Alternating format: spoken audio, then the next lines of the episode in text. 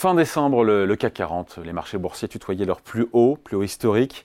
Euh, mais des bourses qui euh, enchaînent les séances dans le rouge, un peu moins ce lundi, mais le CAC 40 a quand même perdu la semaine dernière 1,6%. Bonjour Véronique Riche-Flores. Bonjour David. Bonne année, tous mes voeux. Tous mes voeux également. Économiste, président du cabinet RF Research.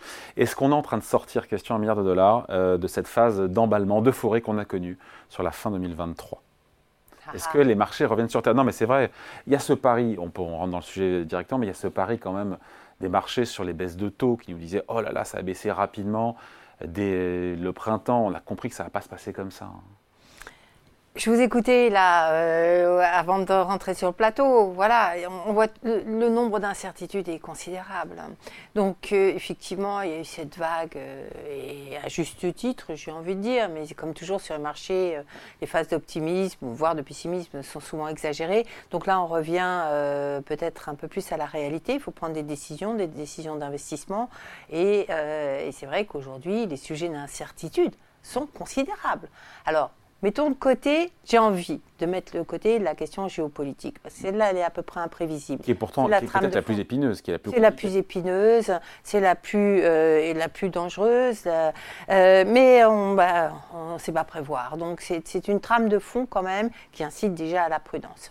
Mais euh, prenez le sujet des taux d'intérêt qui a été monté en épingle ces dernières semaines, enfin à la fin de l'année dernière.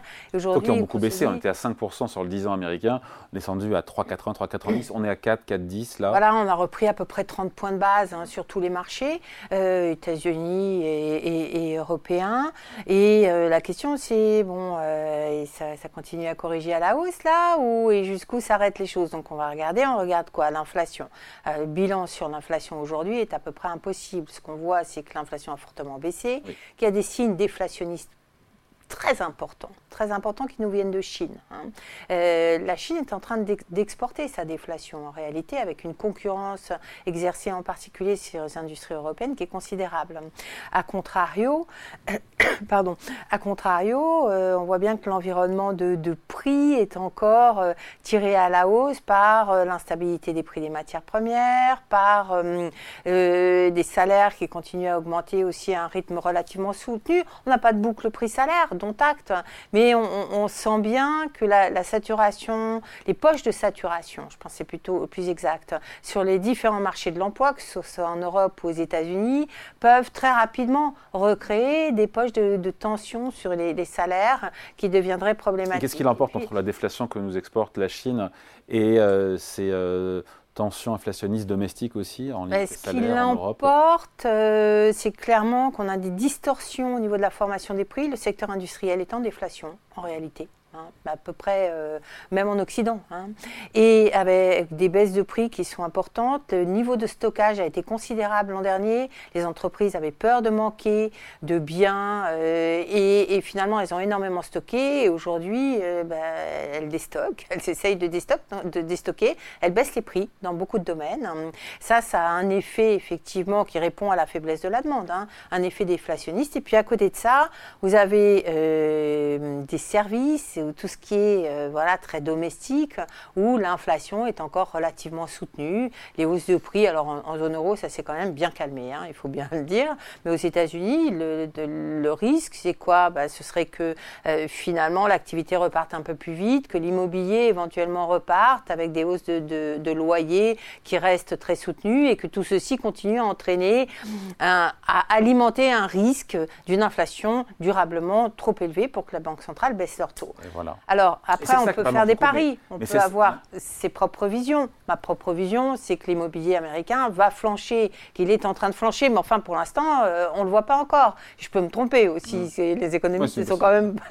ça arrive, euh, surtout ces temps-ci. Donc, euh, voilà, vous êtes partagé entre le fait d'avoir des convictions, une vision qui semble assez solide, défendable, et puis des signaux contradictoires. Prenons le marché de l'emploi vendredi, ce rapport sur le marché de l'emploi qui, euh, a priori, est, très bon.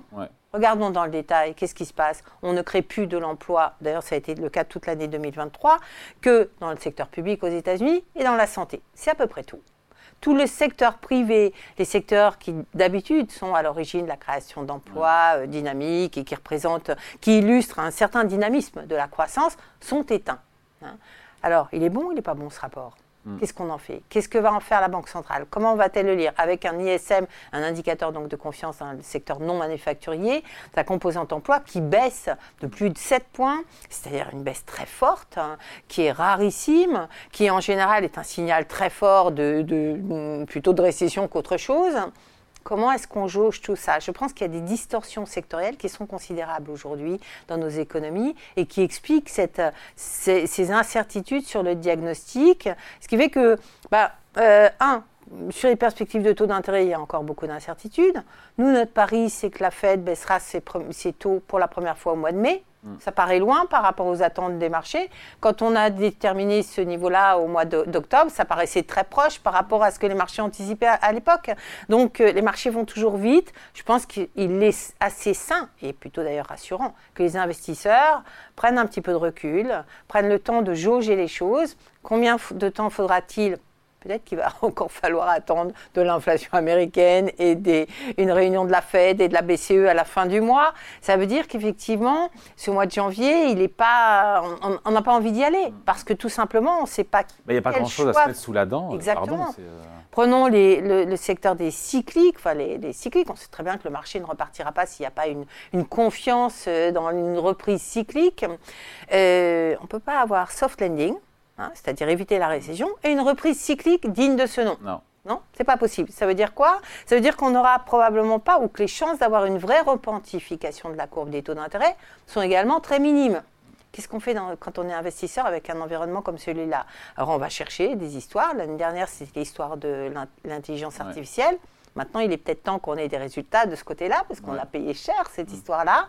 Et, donc, voilà, tout ça pour donner ces exemples qui font que, in fine, si vous êtes investisseur, euh, prendre c'est vraiment prendre des paris que de s'engager sur l'avenir de manière un peu plus offensive. Et je pense que les paris ont été pris à la fin de l'année. Maintenant, il est temps de euh, digérer et de voir, d'attendre. Il y a un temps d'expectative. Ça ne veut pas dire qu'on soit forcément négatif. L'environnement n'est pas trop négatif, mais il n'est pas enthousiasmant. Donc on est dans des eaux troubles qui ne sont pas, euh, pas franchement...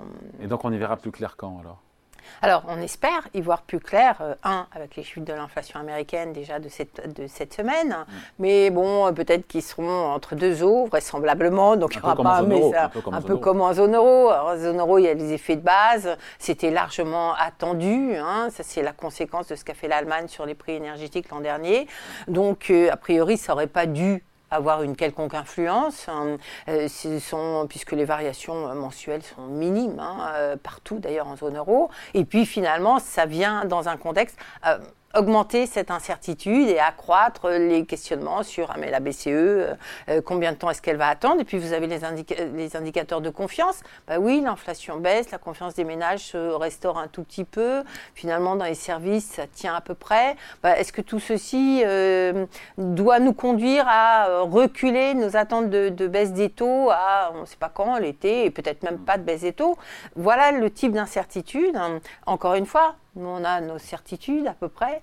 Euh, mais elles avoir en ce début d'année comme certitude Constamment euh, menacées. Pardon Qu'est-ce qu'on peut avoir comme certitude en ce début d'année On finit là-dessus. Eh bien, euh, eh bien la question est bonne et la réponse est compliquée parce qu'effectivement, on a, si, la certitude que ça va être une année, sans doute, au moins pour ces premiers mois, assez, assez compliquée, au cours de laquelle il nous faudrait des éclaircissements, des, des, des guidance un petit peu sur les tendances de la conjoncture, des prix des taux d'intérêt qui seront difficiles sans doute à obtenir hein, en tout début d'année. Donc il va falloir s'armer de patience. Hein.